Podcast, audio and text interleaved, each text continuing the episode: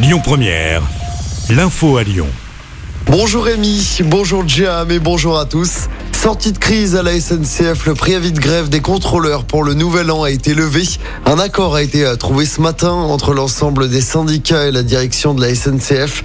Parmi ces mesures, la création d'une direction des chefs de bord, l'embauche de 200 personnes en 2023 et une hausse de leurs primes spécifiques.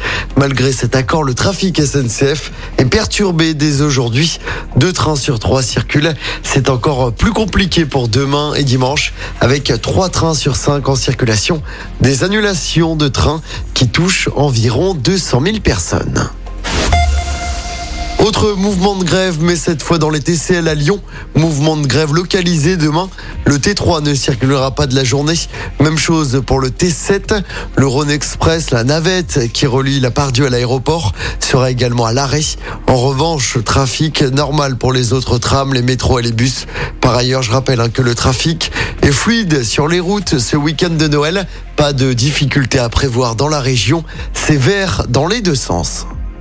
Dans l'actualité locale, une soixantaine de pompiers mobilisés hier soir pour un incendie dans l'agglo lyonnaise. Le feu s'est déclaré dans une exploitation agricole de Genasse. C'était aux alentours de 20h30. Une cellule de 100 mètres carrés est partie en fumée. Aucune bête n'a été touchée lors de l'incendie. Une enquête est en cours. Et puis ce coup de pouce pour les 400 000 fonctionnaires les moins bien payés en France. Ils seront revalorisés de 1,8% à partir de janvier. Une augmentation identique à celle du SMIC pour les salariés du privé. L'annonce a été faite hier soir par le gouvernement. Allez, on passe au sport. Retour sur cette mauvaise soirée pour les clubs lyonnais hier soir.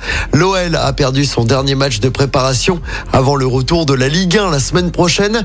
Défaite 2-1 contre les Italiens de Monza au groupe Ama Stadium. Malo Gusto et Enrique sont sortis sur blessure. Deux mauvaises nouvelles.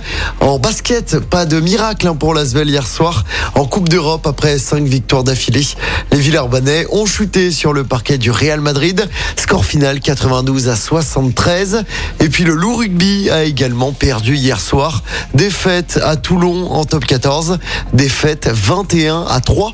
C'était en ouverture de la 13e journée du championnat. Écoutez votre radio Lyon Première en direct sur l'application Lyon Première, lyonpremière.fr et bien sûr à Lyon sur 90.2 FM et en DAB+. Lyon Première